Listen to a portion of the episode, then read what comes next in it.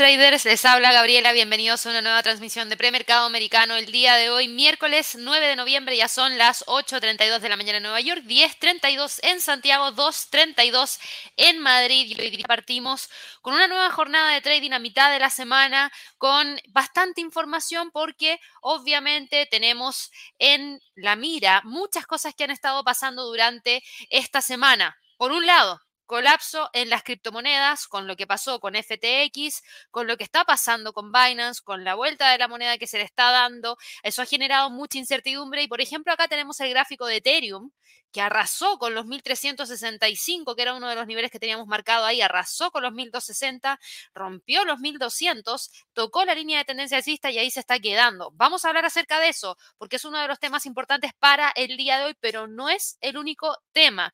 Por otro lado, también teníamos las elecciones de mitad de mandato, en las que muy pocos escaños cambiaron de mano. Así que les voy a estar entregando información respecto a eso también, porque ya tenemos algo de detalles respecto a lo mismo. Hemos visto movimientos que se han generado dentro del mercado, pero que son acotados. Tenemos al Standard Poor's hoy día cayendo menos 0,4%, al Nasdaq cayendo alrededor de 0,54% y quedándose metido ahí dentro de esa zona.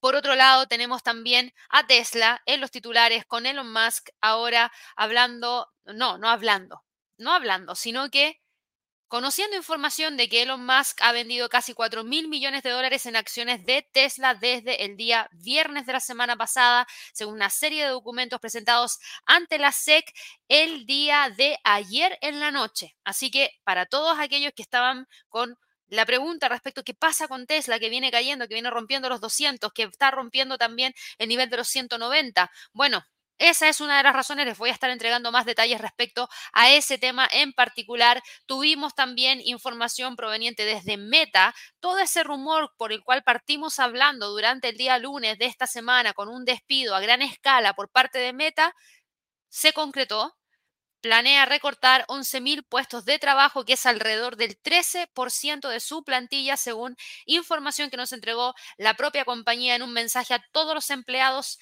de Meta Platforms el día de hoy. Por otro lado, también Disney entregó un reporte de ganancias trimestrales que lamentablemente decepcionó. Por ende, hoy día tenemos a Disney cayendo alrededor de un 7% después de haber entregado el reporte de ganancias trimestrales. Lo vamos a revisar en detalle porque la verdad es que, claro, había una gran expectativa de lo que podría haber sido la entrega de reportes trimestrales de Disney y lamentablemente no se logró. Y ojo que tiene que ver muchísimo con Disney Plus Vamos a revisarlo en detalle, así que para todos aquellos que están interesados en Disney, ayer estuvimos hablando muchísimo con Javier, mi expectativa de largo plazo para Disney sigue siendo alcista. El tema está en que en el corto plazo, claro, los números no la acompañan y eso hace que la acción hoy día continúe estando presionada hacia abajo y uno de los, de los temas más importantes que vamos a revisar tienen que ver específicamente con los niveles de soporte, que ojo, ojo, ayer hablamos de los 124 y hablamos de los 90 como niveles más importantes, que es donde creo está el piso. Así que hay que estar atentos a ver qué pasa con el nivel de los 90. De todo eso y de mucho más vamos a estar hablando durante el live de premercado del el día de hoy, miércoles 9 de noviembre, a literalmente nada de que se lleve a cabo el bootcamp, que es el curso intensivo que vamos a estar desarrollando en Lima el próximo miércoles. Y que, ojo, ya los cupos presenciales se agotaron por completo. Ya no nos quedan cupos presenciales disponibles para Lima, solamente nos quedan cupos para streaming. Así que, por favor, ahí para que lo tengan presente, no sé si se entiende bien ahí ese botón, dice lleno total, presencial, quedan 20 cupos para streaming. Ahí le vamos a poner una división en el medio a esa imagen que está ahí porque Solamente nos quedan 20 cupos por streaming, así que si quieren participar, no lo dejen para el final porque podrían quedar fuera. De hecho, hemos estado confirmando a la gente, yo personalmente he estado confirmando a ver si van a asistir o no van a asistir para todas aquellas personas que por X razón, quizás en algún momento dijeron, sí, voy presencial, pero ahora les salió algo inesperado y lo van a tener que hacer a través de streaming, a ver si es que se libera algún puesto para poder tratar de hacer entrar a aquellas personas que están en la espera para poder participar. Eh, y la verdad es que no se ha liberado mucho. Por lo mismo, Atención, queda muy poquitito para este evento. Siete días, seis horas, 22 minutos. Vamos a hablar acerca de análisis técnico combinando indicadores de trading. Yo les voy a entregar un set de siete indicadores de trading para que los puedan utilizar junto a Price Action. Por ende, también les voy a entregar los fundamentos y la base del Price Action para que de esa manera los puedan combinar bien. Javier va a hablar acerca de estrategias de inversión principalmente el foco puesto en scalping, swing y news trading. Les va a explicar cómo diseñar una estrategia desde cero, les va a entregar una estrategia para cada uno de estos temas y también backtesting para que ustedes lo puedan revisar después en su casa para que de esa manera obviamente entiendan cómo se desarrolla una estrategia y cómo se va optimizando también. Sesión 3, especialización de mercado, invirtiendo en acciones y invirtiendo en el mercado de divisas, que es el mercado Forex. Para aquellas personas que quieran participar, por favor, revísenlo de inmediato. En la sala de trading nos queda un solo cupo presencial. Todavía nos quedan un par de cupos disponibles para streaming, un par. Así que no lo dejen para el final. Insisto, por favor, traten de confirmar de inmediato si es que van a asistir o no van a asistir, para que de esa manera nosotros tengamos ahí lista la lista definitiva y no se queden fuera y no tengamos problemas con la organización ya directamente en Lima, porque, insisto, los cupos son limitados, no solamente para el presencial, también para el streaming. En el streaming tenemos una mayor cantidad de personas que pueden participar, pero también tiene un límite y ya estamos llegando al máximo del límite. Entonces, por lo mismo digo, no se queden hasta el final. Probablemente esto, eh, ya el presencial, insisto, está cerrado, así que por favor pónganse en contacto por WhatsApp, por el chat, para poder resolver cualquier duda que puedan tener con nuestro equipo allá en Lima. Va a estar Javier, va a estar Eduardo desde el día lunes. Alison y yo llegamos el día martes, nos vamos a quedar hasta el día viernes todo el equipo. Yo ya tengo el día martes copado con reuniones, el día miércoles no tengo reuniones porque tenemos los eventos en vivo, así que me quedaría el día jueves, un par de horas para el día viernes. Si quieren tener alguna reunión presencial para hablar de plan de trading, para hablar acerca de lo que ustedes quieran en realidad, plan de trading, estrategia, eh, instrumentos, análisis fundamental, análisis técnico, evaluar un broker, em, cómo usar una plataforma aprovechen que estamos en Lima y traten de poder participar. Siempre hacemos esto cuando vamos a alguna ciudad. Para el próximo año estamos planeando visitas a más ciudades de Latinoamérica, así que ojalá que podamos vernos prontamente, pero este es el último evento que hacemos de manera presencial para este año y además es el anticipo, o en realidad la antesala del evento, no, no del evento, del curso deluxe que se va a realizar en diciembre y con esto sí que cerramos el año porque este curso deluxe es la continuación del bootcamp en donde vamos a hablar acerca de creación de portafolios, gestión de riesgo y psicología. Y ojo, es una agenda súper completa. Creación de portafolios se va a hablar acerca de asset allocation y de equity selection. En el módulo 2 se va a hablar acerca de la teoría de Markowitz. En el módulo 3, datos de mercado a través de gestión de riesgo y tomando las bases estadísticas para poder generar políticas de gestión de riesgo. Tenemos el módulo 4 con Gestión de riesgo a través de técnicas avanzadas con selección de volumen, a través de distintas formas, selección homogénea, selección dinámica, tipos de stop, simultaneidad de transacciones y el módulo 5 con psicología del trading, análisis teórico de los principales, eh, de los principios, perdón, de la psicología del trading, que son de Alexander Elder, LR Thomas y Richard Thaler, y 10 años de experiencia en el trading de Javier, en donde él les va a entregar sus vivencias, qué es lo que le ha funcionado, qué es lo que no le ha funcionado. Este curso lo realiza Javier y va a terminar todo este curso con una sesión en vivo el día 3 de enero del año 2023, justo después de las festividades de fin de año, para que puedan hacer consultas sobre el curso, preguntas de estrategias personales, preguntas asociadas al mercado y la contingencia. Así que por favor no se lo pierdan si quieren ver la forma de poder asistir. Existen dos formas de hacerlo. Aquí están todos los detalles, así que pónganse en contacto para que no se queden fuera de esto último que estamos haciendo ya para el año 2022. Dicho eso,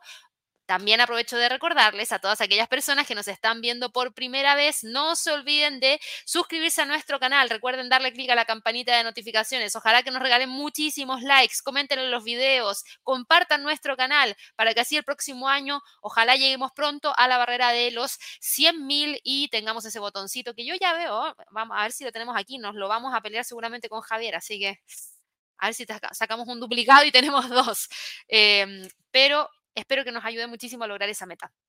Vámonos de inmediato con lo que está pasando con el mercado y voy a partir hablando acerca de todos los temas que les mencioné, creo que uno de los más importantes y para darle continuación a lo que veníamos viendo ayer es Disney, porque el día de ayer este fue el reporte de Disney.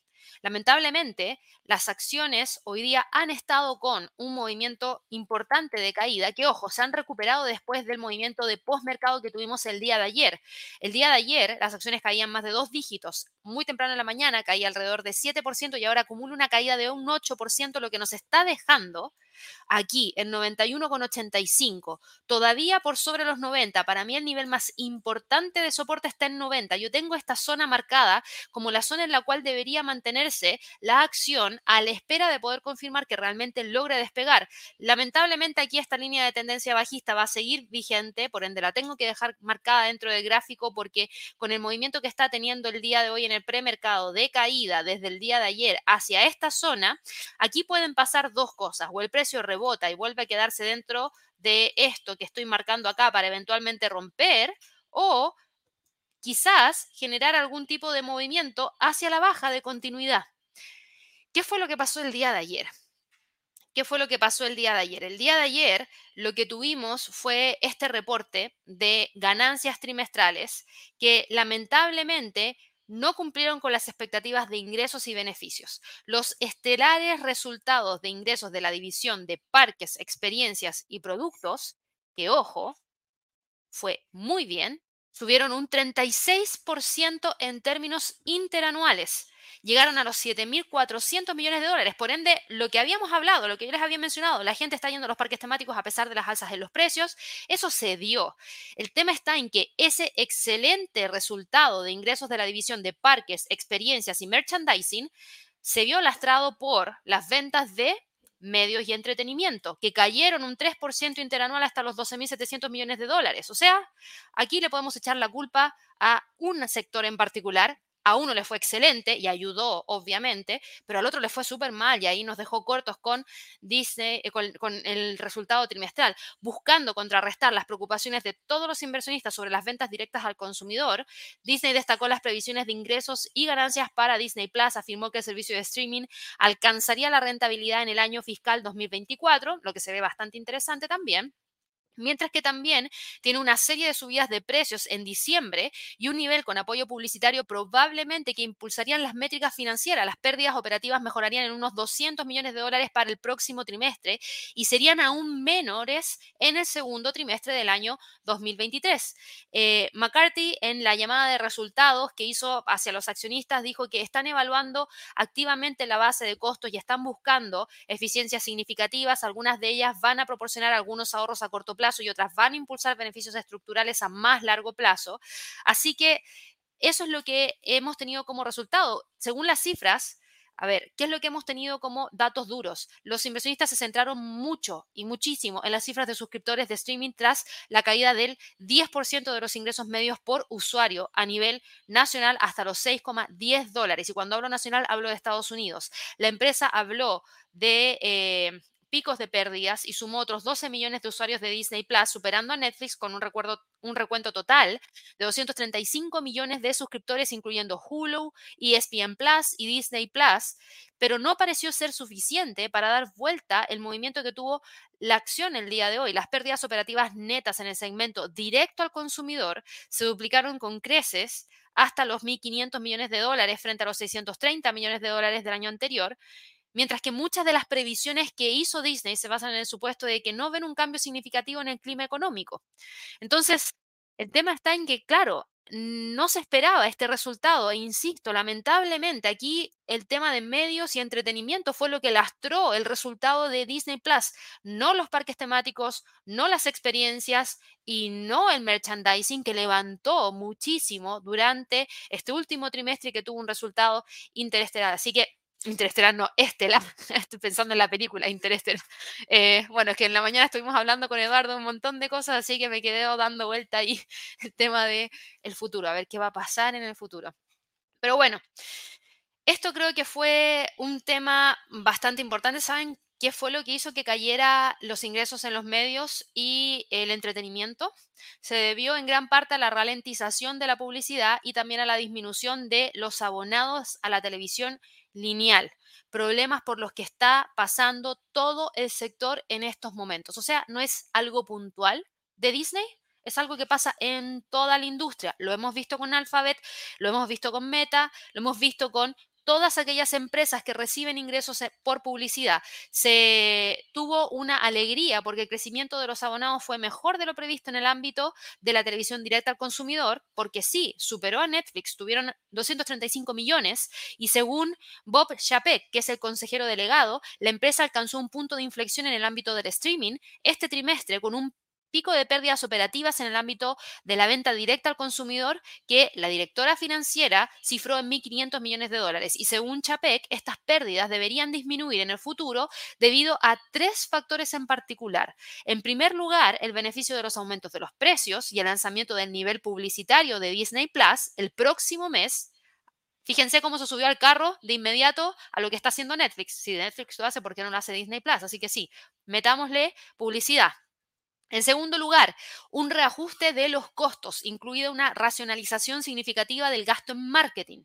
Y en tercer lugar, el aprovechamiento de los conocimientos y experiencia en venta directa al consumidor para poder optimizar el enfoque de contenidos y distribución con el fin de ofrecer un estado constante de lanzamientos de gran impacto que impulsen eficazmente la participación y la captación de, suscriptores, que fue un poquito lo que hablamos ayer con Javier, en donde Javier hablaba respecto a cómo estaba Disney el año pasado con Disney Plus, cómo está ahora, en donde el año pasado se había una cartelera súper floja, ahora trimestre a trimestre te están dejando algo por lo cual tú no te tienes que ir. Y segundo, aquellas personas que se habían ido vuelven porque vuelven a tener que son lo suficientemente atractivos para volver a obtener la suscripción.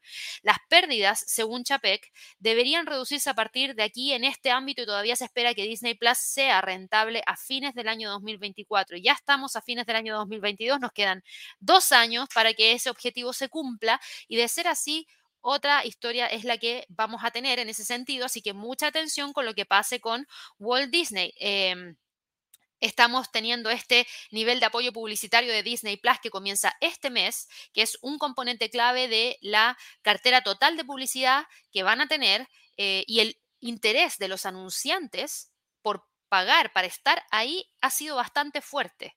La empresa ha conseguido ya más de 100 anunciantes para la ventana de lanzamiento en Estados Unidos en una amplia gama de categorías y con fuertes precios bases. Por ende, ahí nos entregó una perspectiva bastante interesante. Y por otro lado, mirando un poquito el tema de los parques, los parques volvieron a ser el punto fuerte.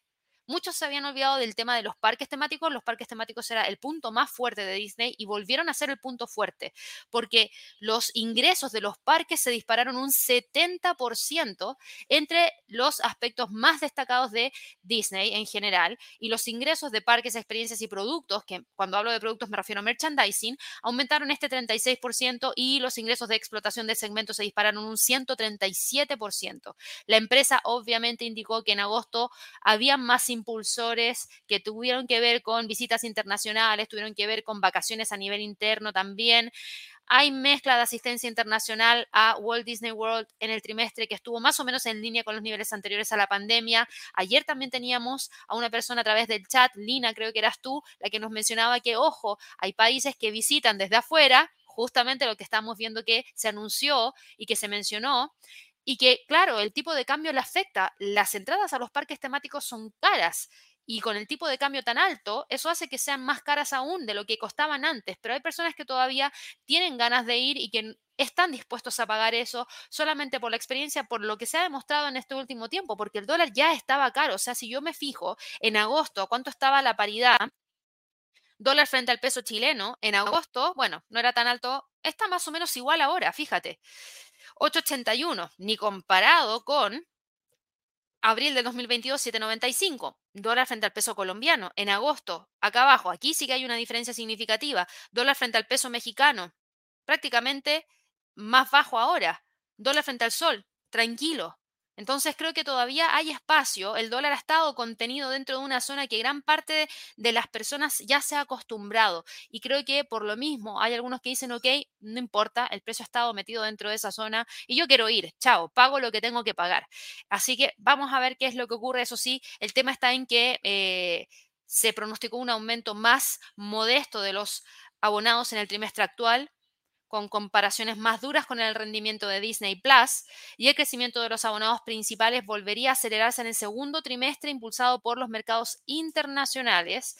Así que creo que ahí está el tema que no fue tan positivo y por lo que se terminó generando el movimiento hacia la baja. Así que ese es el resumen. Los parques van bien. Em, tenemos a Disney Plus que tuvo una gran cantidad de suscriptores. Cuando se dé ese aumento de precio, cuando se den los ingresos de publicidad, debería también tender a repuntar. Tenemos grandes estrenos para el cierre del año. Vamos a ver cómo le va a todo en general el año 2022 a Walt Disney, pero eh, se ve bastante interesante. Tienen que bajar un poquito los gastos nomás. Hoy día lo más importante es que se quede por sobre los 90 dólares por acción para mantener esta zona en la cual nosotros dijimos que había encontrado un piso. Si lo llega a romper, lo lamentaría muchísimo porque quiere decir que el piso se borra así y yo quiero que se mantenga el piso porque estoy buscando a ver si es que en algún momento repunta y termina dejando esta línea de tendencia bajista que trae desde el 4 de marzo. Fíjense que si es un movimiento que nos lleve por lo menos a los 133, hablamos de un 40%.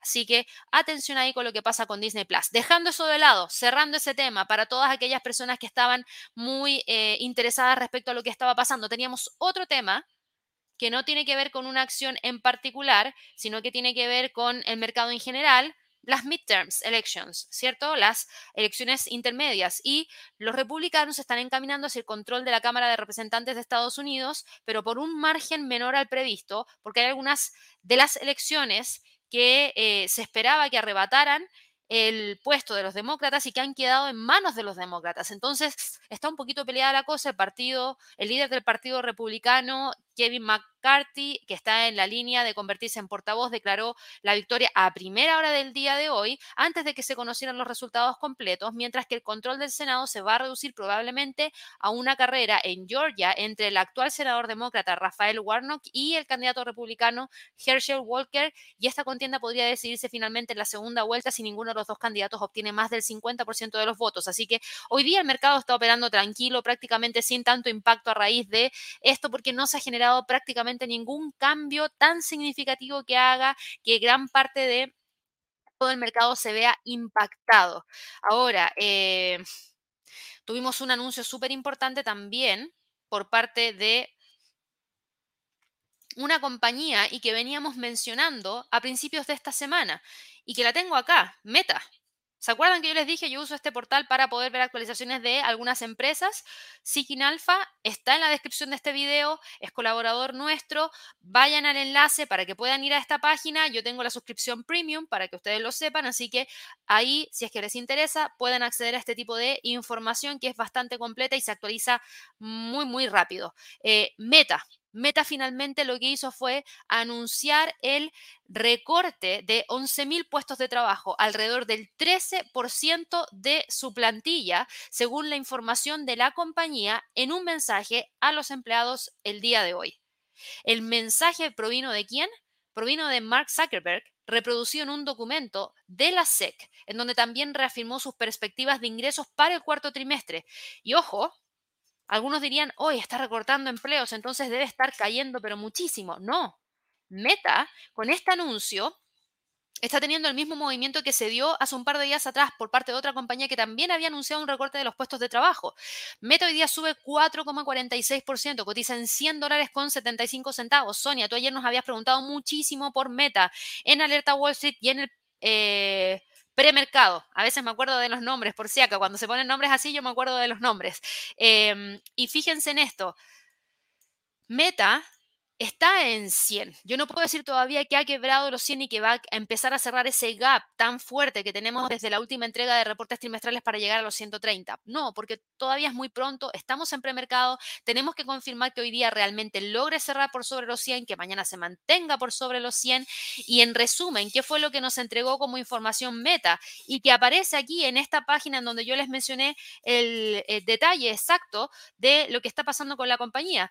El mensaje tiene que ver con lo siguiente. Aquí, esto fue lo que dijo. Obviamente, ha sido uno de los despidos más importantes que se esperaban para esta semana. Y dentro de lo que dijo Mark Zuckerberg, él dijo que hoy día está compartiendo los cambios más difíciles que han hecho en la historia de Meta, y ha decidido reducir el tamaño del equipo en aproximadamente un 13% y dejó ir a más de 11.000 de sus talentosos empleados, según las propias declaraciones de Mark Zuckerberg. Además, dijo que están tomando una serie de medidas adicionales para convertirse en una empresa mucho más estable, mucho más eficiente, que han recortado el gasto discrecional, han ampliado la congelación de la contratación hasta el primer trimestre del próximo año y también dijo que quería asumir la responsabilidad de estas decisiones y de cómo han llegado hasta aquí y sabe que es duro para todos y que lo siente especialmente para aquellas personas que se han visto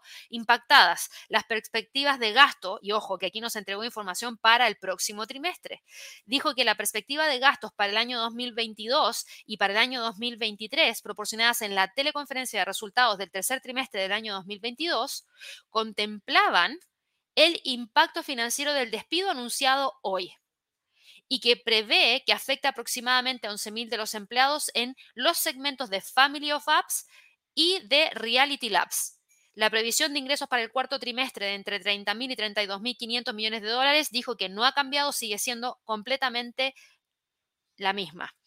Eso está en línea con las estimaciones del consenso de gran parte de los analistas que están tomando una cifra de 31.600 millones de dólares. Así que este ha sido uno de los periodos más importantes en la historia de Meta. Un anuncio súper importante. La acción hoy día sube, pero insisto, no es para cantar victoria, es claramente un ajuste de los gastos, lo que podría ayudar muchísimo, sobre todo para un periodo en el cual hay que ajustarse el cinturón. Meta lo está haciendo, Vamos a ver qué pasa con el primer trimestre del próximo año, a ver si es que después vuelve a tomar nuevamente a todas estas personas que ha despedido, si es que es necesario, no lo sé. Ahí eso ya depende obviamente de Mark Zuckerberg, de todo el equipo, pero hasta el momento ese es un hecho, 11.000 puestos de trabajo, por ende deberíamos tener, deberíamos tener de aquí a dos semanas algo de impacto de eso en qué? En las cifras de nuevas solicitudes de desempleo porque algunas de estas personas no van a necesariamente encontrar trabajo de inmediato porque no necesariamente van a tener las condiciones que ellos quieren. Hay una gran cantidad de oferta de trabajo en Estados Unidos todavía disponible, pero no todo el mundo va a tomar cualquier cosa. Entonces, ojo, que yo creo que ahí va a haber un pequeño tema de ajuste en el mercado laboral. Es un gran despido, son 11.000 personas, por ende, esto obviamente debería tener algún tipo de impacto dentro del mercado, pero para Meta hoy día es un anuncio positivo y la acción sube 4,6% y se queda en 100.90 en este momento y hay que esperar y ver si cierra o no esta jornada por sobre los 100. Ese era uno de los anuncios que también tenía que entregarles el día de hoy de lo que había estado ocurriendo con Meta Platforms. A mi parecer, algo bastante, bastante importante. Y para ir cerrando un poco con los temas individuales de acciones puntuales, Tesla. Tesla. Tesla que ha caído bastante en las últimas jornadas y que tiene una razón en particular que se los mencioné al inicio de este live. Fíjense, desde el viernes de la semana pasada hasta ayer había caído 15,95%. Hoy día cae menos 0,10%. Y esto no tiene que ver con nada relacionado a algunos eh, vehículos en particular, eso ya lo vimos el día de ayer, esto tiene que ver con que el día de ayer en la noche se presentó una serie de documentos ante la SEC en donde se menciona que Elon Musk ha vendido casi 4 mil millones de dólares en acciones de Tesla. Las ventas se produjeron en fuertes lotes vendidos por su fideicomiso los días 4, 7 y 8 de noviembre, viernes, lunes y martes de esta semana. Eso supone 19,5 millones de acciones de Tesla vendidas durante este periodo de tres días y en las más recientes de las presentaciones, la propiedad de Musk después de la serie de ventas se sentó en 445,6 millones de acciones después de comenzar el 4 de noviembre con 465,1 millones de acciones. Y desde que las acciones de Tesla se cerraron el día jueves, han acumulado este retroceso que yo les mencioné, los movimientos de las acciones significan que el patrimonio neto de Musk cayó por debajo de los 200 mil millones de dólares, gran parte de los cuales están ligados a su participación en Tesla. Así que mucha atención, si continúa cayendo, el próximo nivel de soporte estaría en torno a los 180 dólares por acción. Ahora, en cuanto al resto del mercado, al resto del mercado, porque ojo, Tesla eh, tenemos este tema que eh, es bastante importante Yo creo que eh, lo de Tesla viene muy atado también a lo que ha estado ocurriendo con Twitter, Elon Musk, e- etcétera. Necesita capital también para poder generar algo de financiación para y tener efectivo para cualquier tipo de cosa que pueda estar ocurriendo. Así que hace muchísimo sentido. Pero mirando los mercados en general y antes de ir a revisar los movimientos de los índices que sé que están prácticamente en los mismos niveles que habíamos visto y por eso me he tomado todo este tiempo para poder hablar acerca de estas acciones en particular que son, a mi parecer, las que están generando la mayor cantidad de movimientos el día de hoy. Tesla, Meta eran de las que más movimiento han estado presentando. Em, voy a hablarles también de lo que ha estado pasando con eh, otras compañías porque teníamos a Affirm, teníamos a Lucid, que iban a estar entregando también información durante estas últimas horas en cuanto a reportes de ganancias trimestrales. Así que si vamos y revisamos a Affirm, Affirm Holdings, Affirm Holdings, lamentablemente, y está, ojo, yo ayer lo mencionamos con Javier, dijimos, bueno, no la revisamos, pero sí mencionamos que esta era una compañía que algunos de ustedes nos habían preguntado porque en su momento em, Amazon había anunciado un partnership con Affirm por el comprador y pague después, nos entregó un reporte de ganancia trimestral. Y el reporte, si nosotros vemos solamente los beneficios por acción, tuvo una pérdida menor de la que el mercado esperaba. Bien, en cuanto a ingresos, tuvo también una cifra que superó la estimación del mercado y no nos podemos quedar solo con eso, porque si nos quedáramos solo con esto, la acción debería saltar y hoy día cae un 13% en el premercado. Y eso tiene que ver con que esta compañía informara de una pérdida trimestral importante y Affirm ha sido particularmente popular entre los compradores de bicicletas de pelotón y está viendo el impacto de la desaceleración de las ventas de equipos de pelotón. Ya tuvimos la entrega del reporte trimestral de pelotón y fue malo, por ende, ver esta correlación que tiene pelotón con Affirm también podría habernos anticipado el mal resultado a raíz de la desaceleración de las ventas de pelotón. Tuvimos también eh, información proveniente desde Upstart Holdings. Hace un tiempo atrás, alguno de ustedes me preguntó por Upstart Holdings. Les tengo una mala noticia hoy día y lo lamento porque la acción está cayendo muchísimo.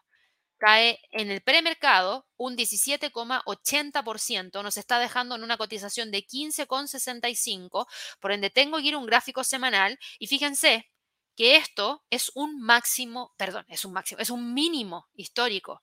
Es un mínimo histórico. Nunca había estado en 15,65 desde que salió a la bolsa y eso fue durante el mes de diciembre. Específicamente, si miramos, fue en diciembre del año 2020, el día 16 de diciembre, y nunca había alcanzado un mínimo tan bajo como el que presentó el día de hoy. Upstart Holdings cae, y de hecho caía más, ha recuperado algo de terreno, caía 23% y ahora tan solo cae 18%. Esta compañía entregó una previsión de ingresos mucho más débiles de lo esperado para el trimestre actual, citando las difíciles condiciones económicas. Así que no le fue para nada de bien a Upstart Holdings, al igual que a Firm, al igual que a Disney. Han sido reportes que lamentablemente le han entregado mayor presión hacia la baja a, obviamente, eh, Wall Street en general. Tuvimos también información proveniente desde AMC. Yo sé que algunos de ustedes ayer nos preguntaron por AMC Entertainment. AMC Entertainment entregó un resultado que fue el siguiente, una pérdida por acción e ingresos que, fíjense, la pérdida trimestral fue de 22 centavos por de 20, 22 centavos por acción menor que la pérdida de 26 centavos anticipada por gran parte de los analistas. Los ingresos superaron los eh, consensos que tenía el, eh, Wall Street en general.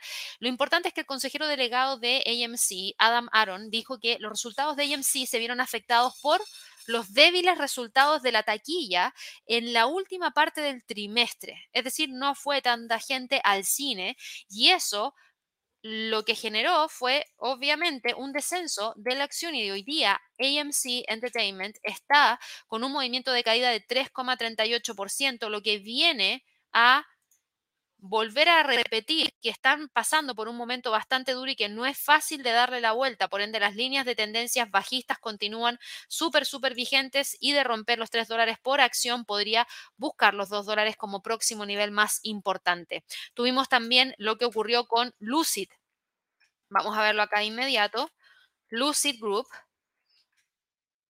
Lucid Group también hoy día está con movimientos bajistas. Hoy día no hay mucha Alza. La única alza que yo destaco es la de Meta. Todo el resto viene con movimientos bastante marcados hacia la baja. De hecho, Lucid Group, esta compañía, está con la acción cayendo un 8,52%. Se queda entre los 12 y los 15,50 vamos a dejarlo acá, 12.00, se queda entre los 12 y los 15.50 como niveles más importantes. Hoy día cotiza en 12.34. ¿Y qué pasó con Lucid?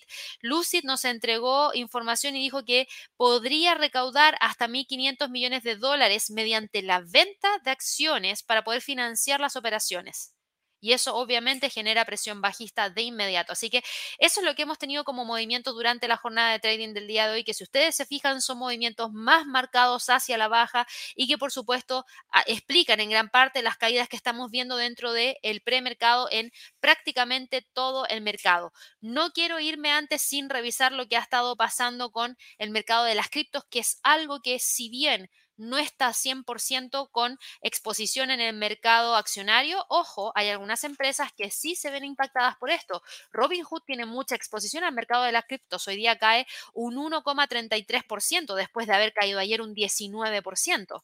Robinhood ayer tuvo una caída súper fuerte a raíz de todo lo que está pasando dentro del mercado de las criptos. Y ojo, que llegó a cerrar en 9,74 y lamentablemente hoy día no frena la caída, continúa cayendo. El próximo nivel más importante está en 9,50. Coinbase, otra de las que también se ha visto impactada por todo lo que está pasando entre Binance y FTX, también ayer cayó un 10,78%. Había tratado de recuperar parte del terreno perdido, hoy día continúa cayendo y cae 6,87% y busca los 44. En este momento cotizan 47,33. ¿Por qué caen? Porque todavía existe presión bajista dentro del mercado de las criptomonedas. Miren al Bitcoin, el Bitcoin rompió los 18.000 un nivel de soporte que para mí había sido respetado ya desde junio, por ende lo daba prácticamente como uno de los pisos más importantes para el Bitcoin y lo acaba de romper y reingresó una línea de tendencia bajista que trae desde el 15 de agosto. Ethereum, por otro lado, también arrasó prácticamente con todos los niveles, eso sí, logró mantenerse firme sobre esta línea de tendencia alcista que trae desde marzo del 2020, pero ojo, si la llega a romper, el precio de Ethereum podría llegar a buscar los mil. En el caso de Ripple cae 6,65% y todos los avances que se habían logrado, bueno, se fuman en dos jornadas de trading. En dos jornadas de trading y ahora tenemos que estar mirando los 0,32. Binance Coin cae 9,28%. Miren la volatilidad del día de ayer de Binance Coin, fue fuertísima y ahora está testeando la ruptura de esta línea de tendencia alcista, pero yo la voy a ajustar en relación a los mínimos del 13 de octubre, por ende el próximo soporte está en 2,68.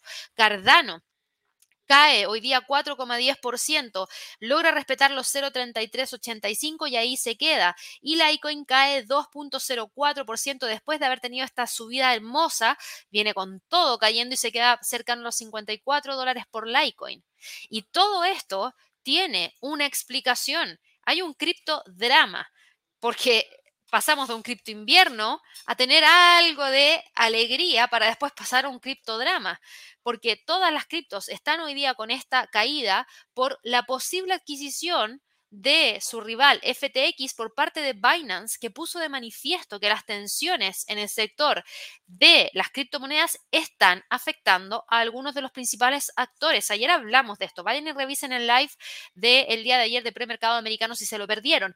Pero Fíjense el poder aquí. Eh, Changpeng Chao, que es el consejero delegado de Binance, creo que le está aprendiendo muy bien a Elon Musk, porque lo que hizo fue tirar por el suelo diciendo ya no acepto más FTT, que es, la moneda, que es el token de FTX, hace que el precio caiga, después digo, bueno, te compro FTX. eso ayer lo hablamos y yo dije, lo hablé en Alerta Wall Street, porque sorprende sorprende al mundo y sorprende al mundo de las criptomonedas al anunciar que su empresa se estaba moviendo para adquirir a su rival ftx.com. Y está bien, tú puedes comprarte al rival, pero, eh, o sea, es una jugada fea, diría yo. Es una jugada fea. Em, y claro, según ellos fue por la crisis de liquidez seguramente ya tendría que haber estado en conversaciones para la adquisición, no lo tomaron en consideración, el precio no le gustó y dijo, bueno, tiro el precio para abajo y ahora sí, ¿me la vendes o no me la vendes? Eso es lo que me imagino que tiene que haber pasado. Eh, la verdad es que no lo sé porque no estuve metida en medio de todo este criptodrama, pero Es un tema, es un tema y no es un tema menor. El mundo de las criptos se vio fuertemente sacudido el día de ayer. El día de hoy sigue también con este movimiento. Binance todavía está haciendo su debida diligencia para ftx.com. El acuerdo sería más bien un rescate, incluso si se lleva a cabo. Todavía hay un montón de preguntas que se arremolinan alrededor. Hemos visto estas caídas tan fuertes que se han dado. Los mercados de, eh, perdón, las acciones de Robinhood están cayendo porque los problemas de FTX se extienden a todas las criptos. Y ojo, en enero, FTX de Sam Bankman Fried, ¿saben en cuánto era valorada? Era valorada, perdón, en 32 mil millones de dólares. Recibió financiación de empresas como BlackRock, como SoftBank, como Temasek, como Tiger Global y también por el plan de pensiones de profesores de Ontario. Sin embargo, bajo la superficie, lo que se ve más abajo, Recientemente se han ido planteando preguntas sobre el balance de la empresa hermana que tenía FTX, Alameda Research, que fue un artículo que, publicó Coindesk, lo que provocó una crisis de liquidez en FTX porque los clientes habían retirado 6 mil millones de dólares en las últimas 72 horas y se trata de un sorprendente cambio de suerte para uno de los exchanges más populares del sector, dado el hecho de que FTX y Alameda sacaron de apuros a varios exchanges de criptomonedas en el pasado. ¿Y saben a quién sacó de apuros? A BlockFi, a Voyager Digital y a Celsius. El CEO de Binance, Changpeng Chao, señaló el domingo de la semana pasada que este que Binance iba a liquidar sus tenencias del token llamado FTT, que es el token de FTX, debido a revelaciones recientes no especificadas. Y el lunes, Sam Bankman Fried calificó los tweets de rumores falsos y que FTX estaba bien, pero aparentemente el exchange tenía demasiado de sus activos envueltos en el token FTT. Y desafortunadamente, él dijo que no tenía una respuesta perfecta para la gente, porque los detalles todavía se están elaborando.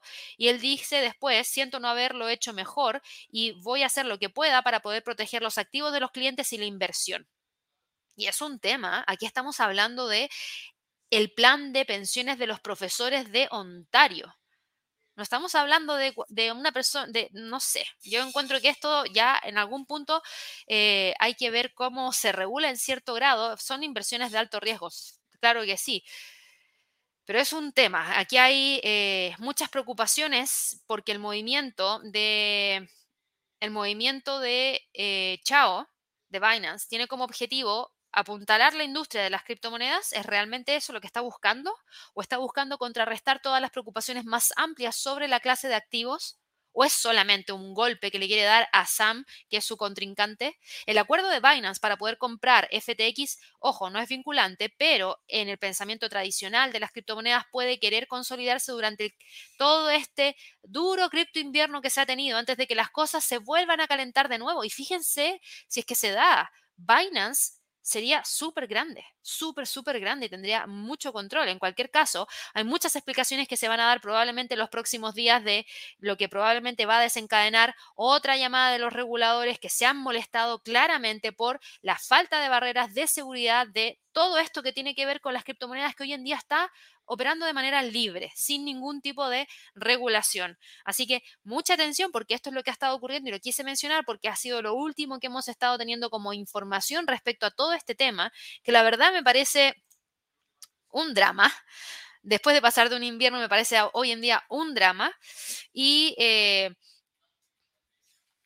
hay muchas personas que están expuestas, o sea, algunos que estuvieron esperando el movimiento hacia el alza, que compraron y que hoy día están, después de la compra, por ejemplo, de Ethereum, alguien podría haber ingresado acá arriba, acumulando una pérdida de un 22%. Entonces, de nuevo, de nuevo, eso yo lo encuentro que eh, así es el mercado. Ojo, insisto, son inversiones de alto riesgo y ahí uno tiene que también saber eh, cuando invierte que el capital invertir tiene que ser capital de riesgo, pero igual, sería mejor que no hubiera movimientos tan bruscos. Eso es lo único que digo yo. Em, ahora, terminado eso, que eran los titulares del día de hoy. ¿Qué pasa con el resto del mercado? ¿Qué pasó con el calendario económico? Ni ha hablado del calendario económico. Y no ha hablado del calendario económico porque si ustedes se fijan, no pasa nada con el calendario económico. No hemos tenido nada importante, ni relevante, ni destacable que podamos decir que, ok, wow, por esto se movió el mercado. No, el mercado se está moviendo por todo el resto de noticias que les comenté el día de hoy. Por ende, el Eurostock 50 tiene novedades, cero. sigue estando en 3.723, tal cual como lo dejamos el día de ayer. El, el DAX alemán tiene novedades, más o menos, porque si bien ayer cerró sobre los 13.600, la vela del día de hoy no me deja muy contenta porque muestra poca fuerza como para poder ver algún tipo de continuidad si el alza para esta jornada. Ojo que el mercado se está preparando para mañana por el dato de IPC de Estados Unidos, así que es probable que termine quedándose entre los 13.700 y los 13.500 como niveles más importantes. El IBEX de España sí que está subiendo 0,85%, pero no hay gran novedad tampoco porque sigue operando por debajo de los 8.000 y quedándose entre los 8.000 y los 7.800 como niveles más importantes de soporte y resistencia. El CAC 40, el principal índice de Francia, ¿en qué está? Está hoy día cotizando en torno a 6.422, se queda entre la zona de los 6.450 y la zona de los 6.350 acá sin novedades, metido todavía dentro de esa zona. Por eso dejé el análisis para el final, porque prácticamente no hay mucho de qué actualizar, está todo súper tranquilo. El FTSE del Reino Unido sigue estando entre los 7.350 y 7.250. Y cuando pasamos a hablar acerca de la bolsa en Estados Unidos, está tranquilo igual. El Standard Poor's, si ustedes se fijan, sigue operando entre los 3.809. Aquí hay varias cosas que tenemos que monitorear y creo que me siento mucho más cómoda eliminando esa línea que acabo de eliminar y dejando como niveles más importantes esta zona. 3.920, 3.710 como niveles más importantes de soporte y de resistencia. El Dow Jones, el Dow Jones que ha sido uno de los más tranquilitos, fíjense que ayer rompió los 33.000, pero hoy día vuelve a quedar por debajo de los 33.000. Por ende, sí, tenemos que ajustar este Fibonacci. Yo voy a eliminar esto otro que teníamos acá porque me está generando un poco de ruido. Vamos a eliminar esto que está bien obsoleto porque el precio está súper alejado de estos niveles, por ende no me sirve de nada tenerlo acá. Y voy a ajustar este nivel para este soporte. 2007, perdón, 32.745, 33.500, creo que me siento cómoda dejando soportes y resistencias porque si ustedes se fijan tenemos máximo anterior, podemos tomarlo como nivel de resistencia y el mínimo del día de ayer como soporte, así es el análisis técnico. El Nasdaq cae 0,48%, ayer trató de romper los 11.200, no lo hizo. Ayer trató de romper la línea de tendencia bajista que trae desde el 16 de agosto, tampoco lo hizo. Hoy día termina quedándose entre los 11.200 que va a ser la resistencia más importante claramente, y el nivel de soporte que está acá en los 10.685.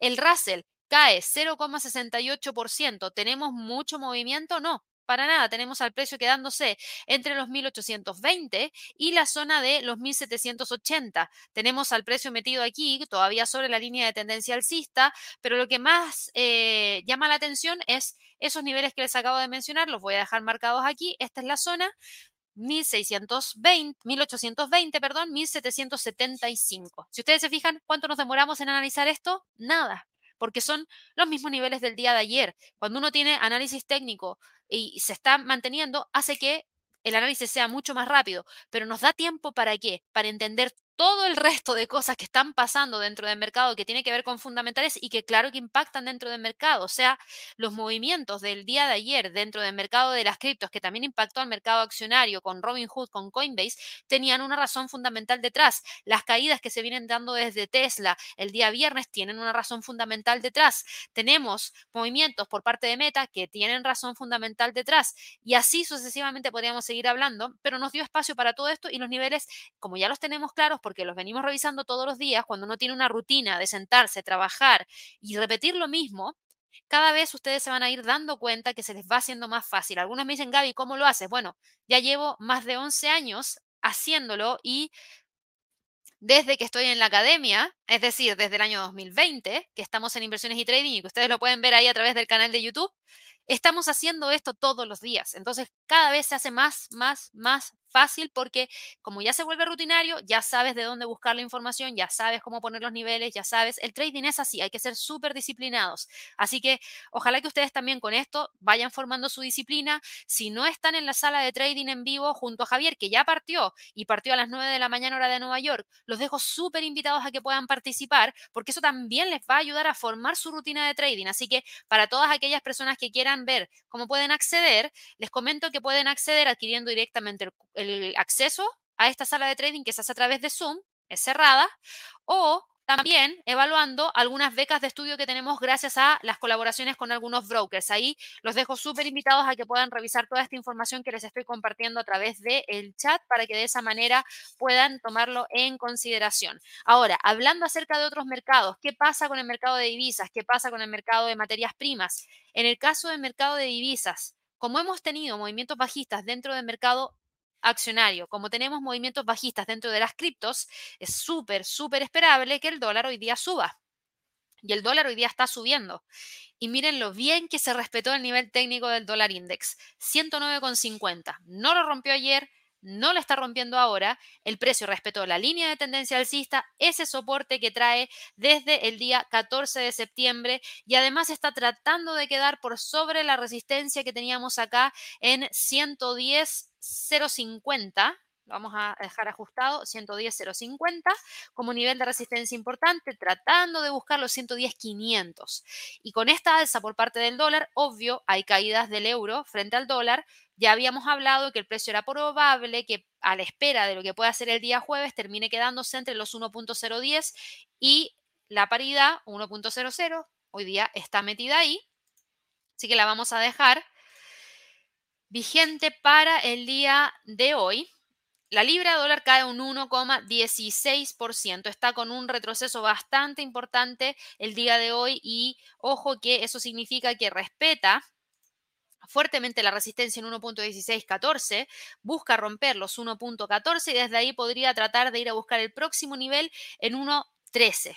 El dólar frente al yen vuelve a retomar la senda alcista. Ojo que ayer rompió por debajo de los 146, por ende podría habernos entregado una señal de posible entrada que finalmente dejó de darse porque hoy día nuevamente vuelve a retomar. No cantaría victoria todavía porque si yo trazo una línea de tendencia bajista, esta línea de tendencia bajista para el dólar frente al yen sigue súper vigente, así que todavía existe la posibilidad de que vuelva a retomar la caída si es que el mercado en algún punto vuelve a retomar la caída del dólar que no se ve que esté pasando ahora y probablemente vamos a tener que esperar al día de mañana con el IPC de Estados Unidos. El dólar norteamericano frente al canadiense hoy día cotiza en 1.34,43. Está todavía manteniendo la línea de tendencia hacia el alza y el nivel de soporte en los 1.34, que es uno de los niveles más importantes que tenemos acá. El dólar australiano frente al dólar norteamericano. Sigue operando entre los 0.6540. Si quieren, déjenlo en 0.6550. Me suena mejor 0.6550. Todavía sigue operando dentro de esa zona y los 0.62600. También lo vamos a ajustar acá de inmediato. No creo que salga de ahí el día de hoy. Está súper tranquilo y de hecho el nivel de soporte lo está manteniendo en 0.6450 como nivel más importante. Eh, por otro lado, tenemos acá el dólar neozelandés frente al dólar. El dólar neozelandés frente al dólar está hoy día respetando súper bien los 0.5950. Ojo, si llega a quebrar ese nivel, podría continuar con el movimiento hacia el alza. Y también digo ojo, porque el dólar neozelandés está apreciando frente a gran parte de sus contrapartes, no solamente frente al dólar, sino que ayer también lo vimos frente al dólar canadiense y también mantenía una condición más o menos, una condición técnica más o menos similar a la que tiene el dólar neozelandés frente al dólar. El dólar frente al franco suizo hoy día quiebra los 0,9850, por ende se abre a la posibilidad de ir a buscar los 0,98 como próximo nivel más importante. El dólar frente al peso mexicano. Fíjense que detuvo la caída, no quiso romper, y ojo, yo voy a eliminar esto un segundo, porque tengo que trazar una línea de tendencia bajista. La línea de tendencia bajista está acá. A ver si esta me sirve, no, no tanto, la vamos a dejar igual. Creo que hay una un poquito más pronunciada, la está rompiendo, está a punto de romperla, fíjense. Está a punto de romperla, por ende el nivel más importante de resistencia para todos los que siguen al dólar frente al peso mexicano, 19,60. Si la rompe, rompe la línea de tendencia bajista que trae desde el 27 de octubre y desde ahí puede continuar con el alza. El dólar frente al peso chileno continúa con la caída, pero está acotada entre los 920 y los 900. Funcionó súper bien el nivel de 900 como freno porque efectivamente lo tocó y ahí se detuvo para ver que llega a los 8,75 y que tiene que romper los 900. El dólar frente al peso colombiano cae 0,82%. Ayer sí que rompió los 5.000 y va en búsqueda de la línea de tendencia alcista que trae en relación a los mínimos del 23 de septiembre, mínimos del 14 de octubre. El dólar frente al sol peruano está hoy día con un alza de 0,6% y termina quedándose entre los 3.92, 3.88. Pegó un retroceso ayer de un 1,36%, súper, súper, súper fuerte del dólar frente al sol, pero los movimientos son un poquito más acotados. Y en cuanto al mercado de materias primas, hoy día tenemos al petróleo que está cotizando con una caída de un 1,11%. Ayer rompió los 90 dólares por barril, alcanzó los 87,50. Ojo, porque si rompe los 87 con los 87, mejor dicho, vamos a dejarlo acá. Si rompe los 87, si rompe los 87, rompe la línea de tendencia alcista y eso nos debería llevar hacia el próximo nivel de soporte. Y vamos a tomar un Fibonacci mejor acá. Miren, justo coincide los 87 con el 38.2% del Fibonacci. Por ende, el próximo soporte estaría en 85. Ojo con el nivel de los 87. Es un nivel sólido, súper sólido. Tenemos acción del precio muy cerquita ahí, línea de tendencia alcista y 38.2% del Fibonacci. Por otro lado, el oro, como el dólar sube, el oro detiene un poco el gran impulso hacia el alza que tuvo el día de ayer. Hay muchísima preocupación, como tuvimos grandes caídas dentro del mercado de las criptos, muchos se fueron hacia el oro como activo de refugio. Tuvo una gran demanda, subió 2,19%, rompió los 1680, por ende dejó esta zona, trató de alcanzar los 1700 no pudo y ahí se está quedando hoy día. No quiere decir que no lo vaya a alcanzar, hay que tener mucha atención y depende muchísimo de lo que pase con el mercado de las criptos por un lado y por otro lado también con la cifra de inflación de mañana que podría impactar al dólar. la plata también ayer subió fuerte, 2,68%, pero se quedó por debajo de los 21,50, por ende 21, 21,50 son los niveles para hoy día. El cobre sube 0,83% y se queda entre los 3,70 y los 3,54 como niveles más importantes. El gas natural, ah, y perdón, ojo, el cobre volvemos a testear este nivel. Si lo llega a quebrar, 3,75, 3,81 serían los niveles más importantes. El gas natural hoy día cae, rompe la línea de tendencia alcista y busca los 5,80, está cayendo 5,46%. El trigo cae 1,15%, ojo con el trigo. Ojo con el trigo, le ha pegado muchas veces a los 8.40. Si rompe los 8.40, el próximo nivel lo tendríamos acá en 8.21. El maíz cae 0,21% y después de haber quebrado ayer los 6,74,50, está a punto de romper los 6,70 y si rompe los 6,70 va a buscar los 6,60 probablemente. Es una posibilidad. La soya está con una caída de 0,03% y termina quedándose entre los 1.500 y 1.460 y el paladio está con una caída de un 1,94% y no logró quedar sobre los 1960, sino que se está quedando dentro de esta zona. Y por favor, aquí les quiero aclarar algo. Recuerden, nosotros no damos recomendaciones de inversión. Lo que yo hago todos los días acá en este live de premercado americano es generar análisis de mercado para que ustedes puedan entender cómo se realiza y también cuál es la visión que yo tengo respecto al mercado a través de análisis fundamental y análisis eh, técnico. Ojo que abrió el mercado, ojo que abrió la bolsa en Estados Unidos. Pero son opiniones personales, no son recomendaciones de inversión, no lo tomen como tal, por favor. Abajo, eh, nosotros por eso siempre partimos con un aviso de riesgo en donde dice que no damos recomendaciones de inversión. Así que para que ahí lo tengan presente, tenemos el aviso de riesgo puesto también que dice cualquier opinión, noticia, estudio, análisis, cotización de precios u otra información contenida durante este seminario no es una recomendación, no es una asesoría de inversión, o de trading.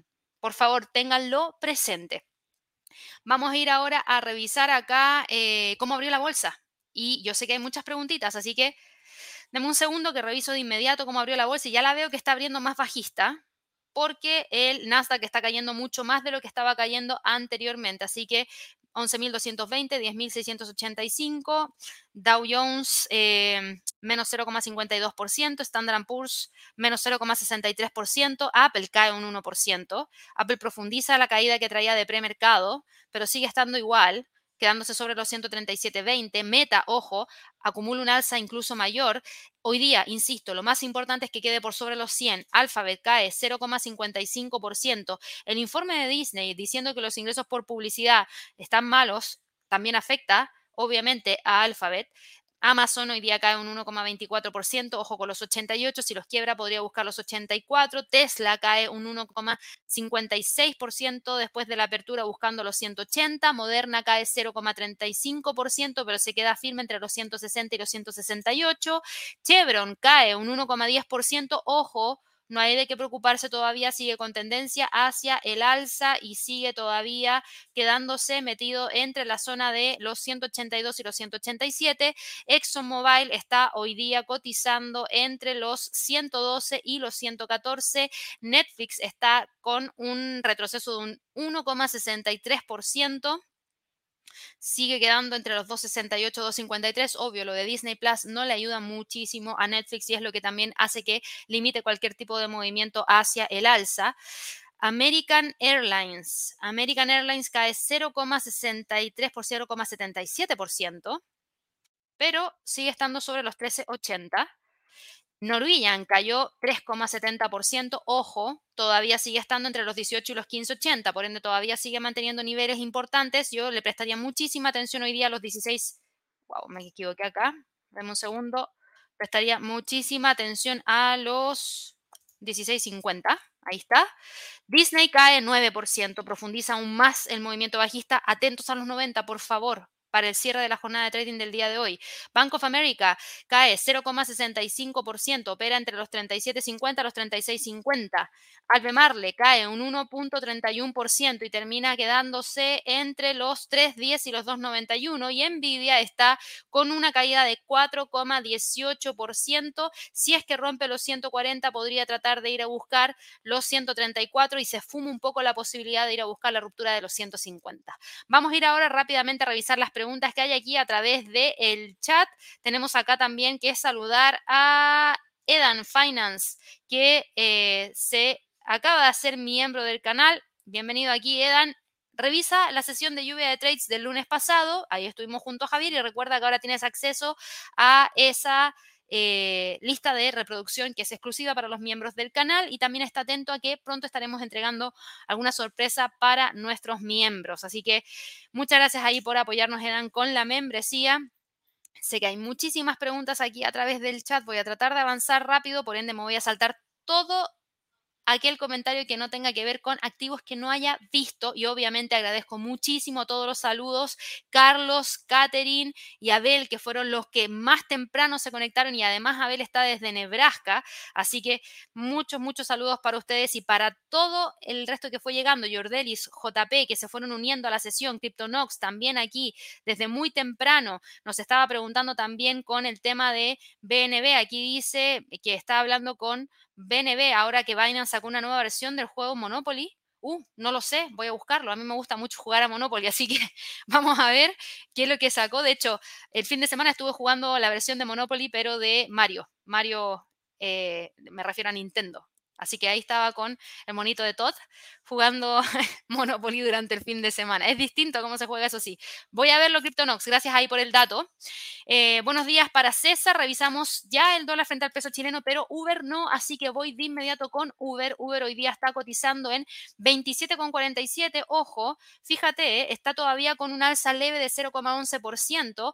Creo que aquí lo más importante para Uber, y déjame eliminar todo lo que tengo acá dentro del gráfico, ya no lo necesito, esto para mí es lo más importante para Uber, esta zona que tenemos acá y esta línea de tendencia alcista que está acá, que todavía se mantiene, por ende para Uber, yo dejaría a modo personal los siguientes niveles como niveles más importantes para esta jornada, 27-28, a ver si quiebra algo y nos genera algún alcance hacia los extremos de esta zona que acabo de dejar marcada acá.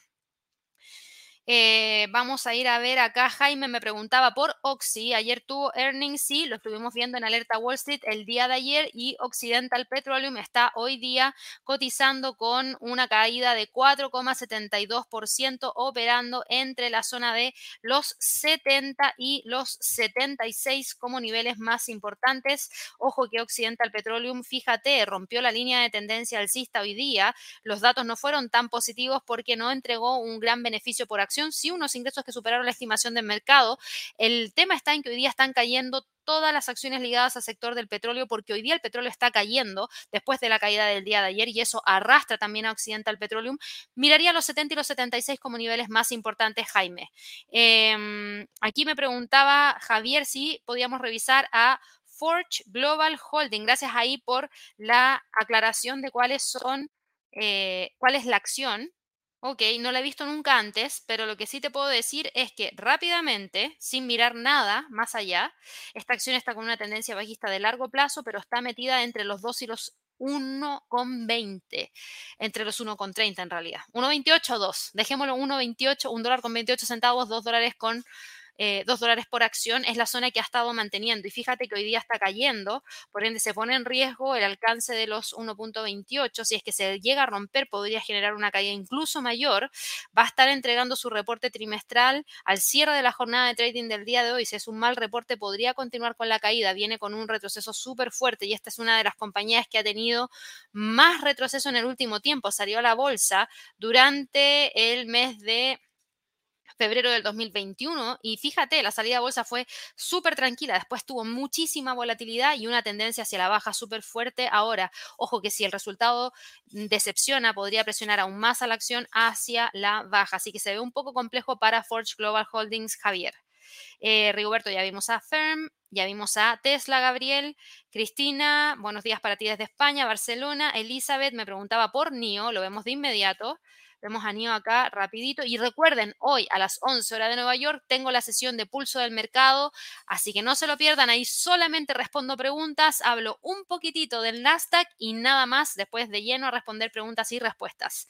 NIO está hoy día cotizando en 10 dólares por acción, se queda entre los 11 y los 9, no ha cambiado nada. Elizabeth sigue en los mismos niveles técnicos que la hemos venido viendo en el último tiempo, así que las voy a dejar vigentes para el día de hoy.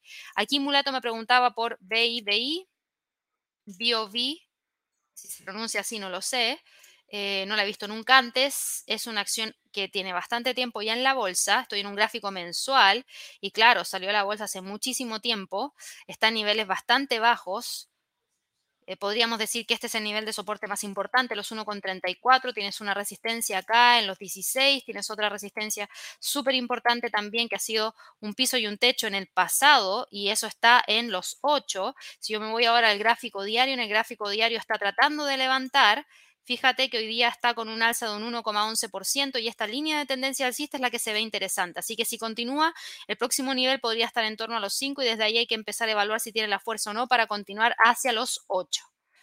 Vamos acá con la pregunta de, vamos acá saltando café. ¿Qué piensas de la caída del café? Ya llegó al soporte del mínimo anual. A ver, déjame ver acá, Coffee. Coffee está hoy día cotizando en 164,71. Uf, se ha pegado un retroceso feísimo. Déjame ir acá al gráfico mensual hace tiempo que no veíamos al café, yo voy a tomar un Fibonacci desde el mínimo que tuvimos en mayo del 2019 y el máximo que tuvimos en febrero del 2022. Y fíjate, rompió el 50% del retroceso de Fibonacci, por ende, tratar de ir a buscar este nivel de soporte que estoy marcando acá tampoco se ve tan alocado y hoy día el precio continúa manteniendo la tendencia bajista. Sí, está con un leve rebote de 0,78%, pero esta línea de tendencia hacia la baja sigue estando súper, súper, súper vigente. Por ende, no puedo descartar que el precio profundice la caída en búsqueda de los 153. Hay que estar atentos a los 160 y los 173 como niveles más importantes máximo. Eh, vamos acá con preguntas de algo que no hayamos visto. Vamos a ver acá.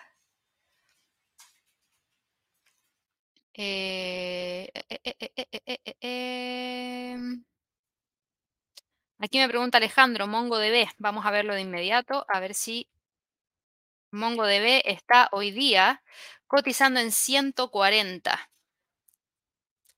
No, sigue con tendencia bajista. A simple vista sigue con tendencia bajista. No veo que la vaya a quebrar pronto. Ahí lo lamento para MongoDB porque todavía se queda acá, dentro de esta zona. 150, 139 de romper, podría tratar de ir a buscar los 120 como próximo nivel más importante.